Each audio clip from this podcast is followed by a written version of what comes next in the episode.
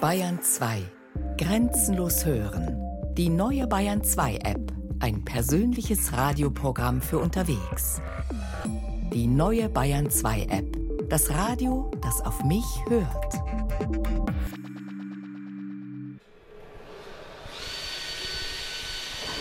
Ein Wintertag in Oberpfaffenhofen. In der Werkshalle direkt am Flugfeld wird eifrig geschraubt und genietet. Hier, gut eine halbe Stunde westlich von München, werden Flugzeuge gebaut. Wieder gebaut, muss man wohl sagen. Denn vor wenigen Jahren drohte dem Standort das aus. Lange Zeit verließ keine einzige Maschine mehr das Gelände. Doch inzwischen gibt es wieder Passagierflugzeuge aus Bayern. Gleich zwei Firmen bauen in Oberpfaffenhofen ihre Flieger und beide Maschinen gehen auf Konstruktionen der Traditionsfirma Dornier zurück. Sie sind Dorniers fliegendes Erbe. Das größere der beiden Flugzeuge hat bereits eine lange Erfolgsgeschichte hinter sich. Die erste Do 228 hob 1981 ab. In den Jahren danach wurden rund 250 Maschinen dieses Typs in alle Welt verkauft, bis 1998 die Produktion eingestellt wurde. Heute wird die Maschine wiedergebaut. Im vergangenen Jahr startete die Serienproduktion einer modernisierten Variante der Do 228 NG. Das steht für New Generation, also neue Generation. Wir befinden uns jetzt hier an der Station 1, also Flügel-Assembly Station 1. Hier werden die drei Flügelteile, Mittelflügel und die zwei Außenflügel, die von unserem Strukturzulieferer aus Indien hier ankommen, zusammengebaut zu einem Flügel. Es gibt da zwei Verbindungsstellen, da werden Aluminiumlaschen angesetzt und die werden dann miteinander vernietet. Oliver Schmidt führt sichtlich stolz durch die Werkshalle. Er ist beim Luftfahrtkonzern RUAG für die Do 228 verantwortlich. RUAG ist ein Schweizer Unternehmen und der Retter des Standortes Oberpfaffenhofen. Als dort im Jahr 2002 der Flugzeugbauer Fairchild Dornier in die Pleite rutschte, kauften die Schweizer große Teile des Betriebes auf und finanzierten schließlich auch die Neuauflage der Do 228. Dabei war völlig klar, dass die Maschine ihren Traditionsnamen behalten würde. Auch wenn die Firma inzwischen anders heißt, aber das Produkt ist natürlich ein Dorni-Flugzeug und damit identifizieren sich die Leute. Zum Beispiel Jürgen Schubert. Er ist Vorarbeiter in der Produktion und für ihn hat sich mit dem Neustart des Flugzeuges ein Kreis geschlossen. Denn Schubert begann 1988 seine Karriere als Auszubildender in Oberpfaffenhofen. Mein Hintergrund war ein Zeitungsartikel aus der Landsberger Zeitung und der zweite Teil war eigentlich, dass ein Werksbus damals fuhr von Igling, das ist mein Heimatort, bis Oberpfaffenhofen. Ja. Und den konnte man als Auszubildender kostenfrei nutzen. Und das war der Antrieb dann, dass ich mich dort beworben habe. Als Auszubildender und später als Fachkraft arbeitete er über Jahre im Flugzeugwerk, bis 2002 die Pleite kam. Ich habe gerade frisch geheiratet gehabt. Ja. Und auf einmal gab es keinen Arbeitsplatz mehr für uns und das war schon sehr, ja, da waren wir alle sehr betroffen. Für mich war der Neuanfang äh, dann bei einer anderen Firma. Also wir haben uns aus der Firma rausgegründet, bin dann zur Ausbildung gegangen. Wir haben dann für Bildung waren wir tätig. Und dadurch hatte ich natürlich immer die Möglichkeit, wieder bei der RUAG mit reinzuschauen und habe die RUAG auch mitbegleitet im Aufbau der eigenen Ausbildung und konnte da immer wieder einen Blick zur RUAG zurückschmeißen und mit der RUAG zusammenarbeiten. So bekam Jürgen Schubert auch mit, als die Schweizer eine neue Variante der Do 228 planten. Ich wollte wieder was anderes machen wie Ausbildung und habe natürlich das Produkt 228 früher gut kennengelernt, habe fast acht Jahre daran gearbeitet und das war für mich der Wechselgrund wieder zu RUAG zurück, weil mir das Flugzeug am Herzen liegt. Das ist äh, im Endeffekt ja, ein kleines Kind von uns äh, hier auf dem Platz und ja, da wechselt man ganz gern wieder zurück. Ein Kind von uns, unser Baby. Solche liebevollen Bezeichnungen hört man immer wieder, wenn man mit den Mitarbeitern in der Produktionshalle spricht. Vielleicht liegt es auch daran, dass in Oberpfaffenhofen wirklich ein Flugzeug von Grund auf entsteht. Anders als etwa im riesigen Airbus-Werk in Hamburg lässt sich hier in wenigen Schritten die ganze Produktion verfolgen. Am einen Ende der Halle stehen die Kisten mit Bauteilen wie zum Beispiel Flügelstücken, am anderen Ende das fertige Flugzeug. Dazwischen wird dann in mehreren Stufen montiert, sagt Programmleiter Oliver Schmidt. Zum Beispiel der Rumpf. Die Rumpfproduktion ist auch in drei Stationen aufgeteilt. An der Station 1 kommt der Rumpf auch in drei Teilen von unserem Zulieferer aus Indien an und die werden hier zu einem Rumpf zusammengesetzt. An dieser Station werden hauptsächlich Strukturteile zusammengesetzt, also Blechteile zusammengenietet, Einbauten im Rumpf oder außerhalb des Rumpfes um daraus eben einen Rumpf herzustellen. Überhaupt der Rumpf. Er ist so etwas wie das Markenzeichen der Do 228. Denn er hat keinen runden oder ovalen Querschnitt, er ist viereckig mit geraden Seitenwänden. Das hat den Vorteil, dass die Kabine sehr geräumig wirkt. Die 19 Passagiere können aufrecht sitzen, selbst wenn sie einen Platz am Fenster haben.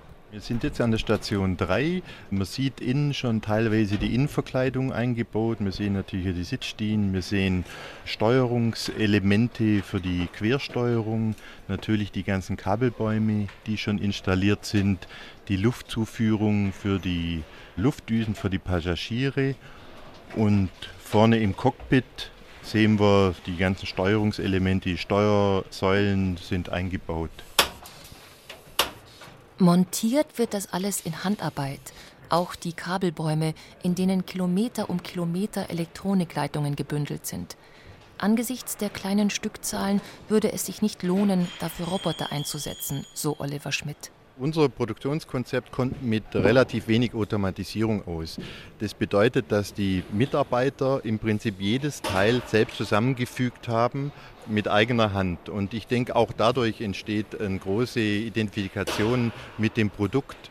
Zusätzlich kommt nur, dass wir zwar ein kleiner, relativ kleiner Flugzeugbauer sind, aber mit einem großen Schweizer Konzern im Rücken, der zu diesem Produkt steht.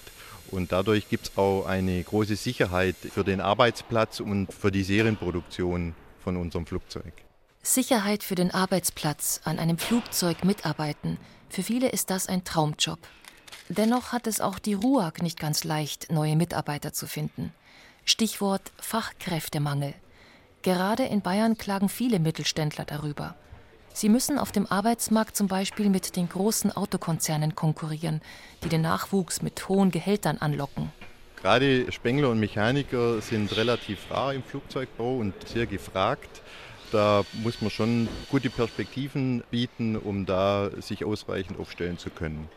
Also ein Aspekt ist natürlich, dass das Produkt sehr interessant ist. Die Leute können hier an einem kompletten Flugzeug arbeiten, im Gegensatz zu anderen großen Flugzeugherstellern, wo ein Mechaniker vielleicht nur für einen kleinen Teil zuständig ist. Hier hat man immer das gesamte Flugzeug im Fokus und hat die Möglichkeit, in allen Bereichen zu arbeiten. Von der Strukturmontage über die ganzen Systemeinbauten wie Elektrik, Hydraulik, Cockpit ist alles dabei. Auch wenn die großen Metallteile wie die Rumpfstücke oder die Einzelteile des Flügels aus Indien kommen, die Do 228 ist nach wie vor ein bayerisches Flugzeug. So spielen Zulieferer aus dem Freistaat eine wichtige Rolle, zum Beispiel MT-Propeller aus Straubing. MT-Propeller ist ein sogenannter Hidden Champion – also einer der vielen bayerischen Mittelständler, die in der breiten Öffentlichkeit kaum bekannt sind, aber ihren Markt dominieren. Im Fall der Firma aus Straubing sind das Propeller etwa für die Do 228, sagt Geschäftsführer Martin Albrecht. Das Besondere ist, dass die Donier, als wir den entwickelt haben, besonders auf Lärmreduktion und auf Leistung gewinnen und dadurch Spritersparnis den Propeller optimiert haben wollte. Und das haben wir geschafft. Wir haben den Original Vierblatt-Propeller aus Amerika, der ursprünglich die Donier angetrieben hat, die 228 auf fünf Blatt MT-Propeller mit Kunststoff-Gemischbauweise Blätter und fünf Blättern plus neue Aerodynamik umgebaut. Und das sehen Sie gerade hier. Was es bringt, ist bessere Start- und Steigleistung. Und die Donier ist ein sehr guter Kurzstartflieger, der aus im Nepal aus dem Busch raus muss, aus Afrika aus dem Busch raus muss, bei uns aber auch auf unbefestigten Pisten fliegen kann. Er deutet auf eine Wand, an der Querschnitte der Propeller hängen, wie Kunstwerke. Was auffällig ist, unter dem Lack sehen die Rotorblätter verdächtig nach Holz aus. Und das in der Hightech-Industrie Luftfahrt.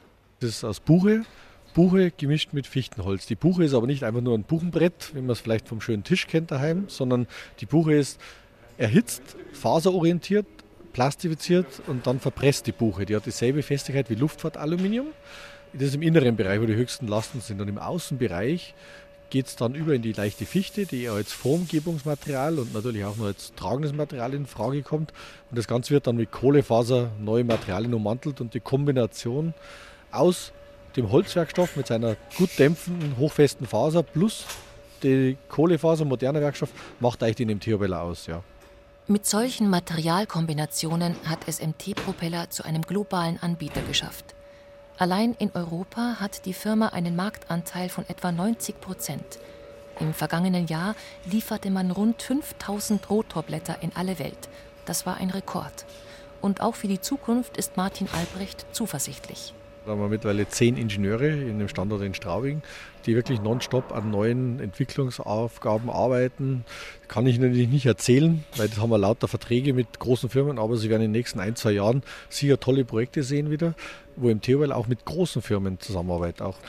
Und das sind schon tolle Aufgaben und die vertrauen uns da, die Großläden, dass wir für die die Antriebsentwicklungen teilweise mitmachen. Ne? Zurück in Oberpfaffenhofen. Auch bei RUAG, dem Hersteller der Do 228, ist man glücklich darüber, mit MT-Propeller einen bayerischen Zulieferer an Bord zu haben. So seien die Propeller mit den fünf Rotorblättern ein wesentlicher Baustein bei der Neuauflage des Fliegers gewesen, sagt Produktmanager Thomas Müller. Wir haben eine Startlänge von ungefähr 800 Fuß, das entspricht ungefähr 270 Meter und eine Landdistanz von 500 Fuß, das entspricht ungefähr 200 Metern.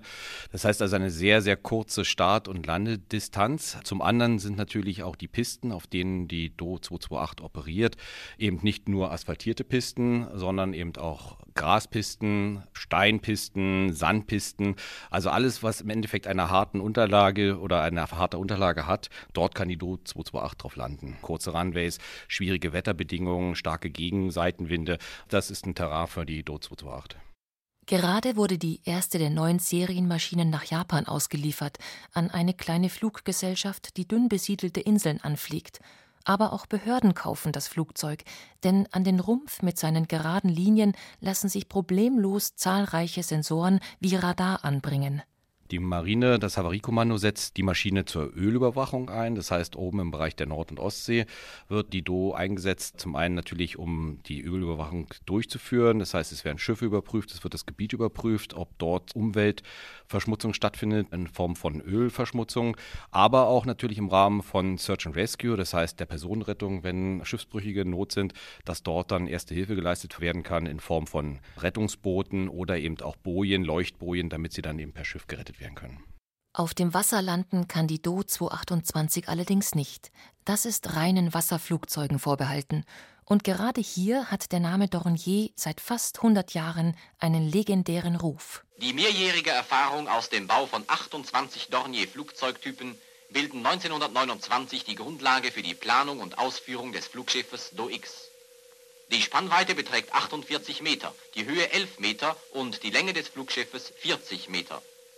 Ingenieur Claude Dornier leistet eine vielbewunderte Pionierarbeit. Der 12. Juli 1929 ist ein denkwürdiger Tag. Alle Zweifler werden überrascht. Die zwölf Motoren laufen auf Hochtouren, die Do-X rollt mit voller Kraft über den Bodensee, hebt ab und fliegt. Was Claude Dornier in den 20er Jahren begonnen hat, das will sein Enkel heute fortführen. Sichtlich entspannt führt Conrado Dornier durch eine Werkshalle in Oberpfaffenhofen, einen Ort, den er seit seiner Kindheit kennt. Oberpfaffenhofen liegt mir natürlich sehr am Herzen. Ich gehöre zum Münchner Teil der Familie und wir sind hier mehr oder weniger aufgewachsen. Ich bin als kleiner Junge schon jeden Sonntag hier rausgefahren mit dem Vater und wir haben uns angeschaut, die neuen Flugzeuge, die gerade fertig wurden. Es ging mit der Do 27 los. Ich kann mich noch an die Ente erinnern, das ist die Zebra Do 27 von Professor Cimek und dann die ganzen anderen Bundeswehrfighter und was wir alles hier gemacht haben. Also es war immer interessant für Buben natürlich im Paradies. An einem Ende der Halle steht so etwas wie ein fliegender Bubentraum, die Dornier Seastar, ein zwölfsitziges Amphibienflugzeug, das sowohl auf dem Wasser als auch auf dem Land starten und landen kann. Es ist ein flugfähiger Prototyp aus den 80er Jahren. Das Sister-Projekt fing an, als mein Vater Claudius Dornier, der älteste Sohn von Claude Dornier, dem Firmengründer, aus der Geschäftsführung der Dornier GmbH ausgeschieden ist, in Pension gegangen ist, aber eben nicht mit Pension gehen wollte, sondern er sagte, wir müssen sofort anfangen, ein neues, modernes, amphibisches Flugboot in den Werk zu bringen, weil es das auf der Welt nicht mehr gibt und wir müssen eben Nischen bedienen als kleine Hersteller. Nach mehreren vergeblichen Anläufen wird die Seastar jetzt in Serie gebaut. Conrado Dornier hat mit einem chinesischen Konzern einen Partner gefunden, der die nötige Finanzkraft mitbringt. Die wichtigsten Voraussetzungen sind geschaffen. Es wurde eine gemeinsame Firma namens Dornier Sievings gegründet, die in Oberpfaffenhofen rund 150 Mitarbeiter beschäftigt.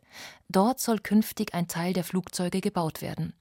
Dies sei immer klar gewesen, sagt Geschäftsführer Peter Hermle, trotz der vergleichsweise hohen Arbeitskosten. Deutschland ist natürlich nicht der billigste Standort im weltweiten Vergleich, aber erstens haben wir hier natürlich ein sehr gutes Know-how, einfach auch aus der Dornier-Historie. Wir sind ja hier am Dornier-Standort Oberpfaffenhofen. Das heißt, wir haben Mitarbeiter, die auch schon bei Dornier Jahre, teilweise Jahrzehnte tätig waren und dieses Know-how natürlich in unser anspruchsvolles Projekt mit einbringen können.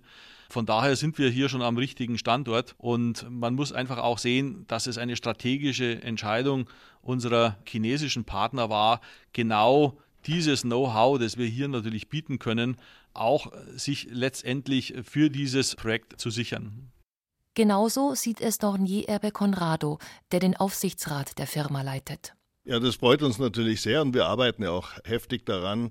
Es ist ja eine ganz eine große Zahl von Know-how noch da und auch von erfahrenen Mitarbeitern und es wäre furchtbar, wenn man diese Ressourcen nicht nutzen würde bayerisches Know-how für einen chinesischen Investor?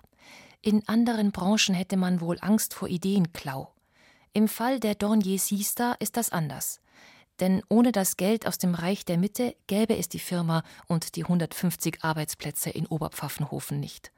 Und auch die Idee eines neuen Amphibienflugzeuges würde wohl nicht in die Tat umgesetzt. Deswegen ist in der Branche auch kein schlechtes Wort über die chinesischen Investoren zu hören. Ganz im Gegenteil. Die meisten Experten loben das Projekt in den höchsten Tönen.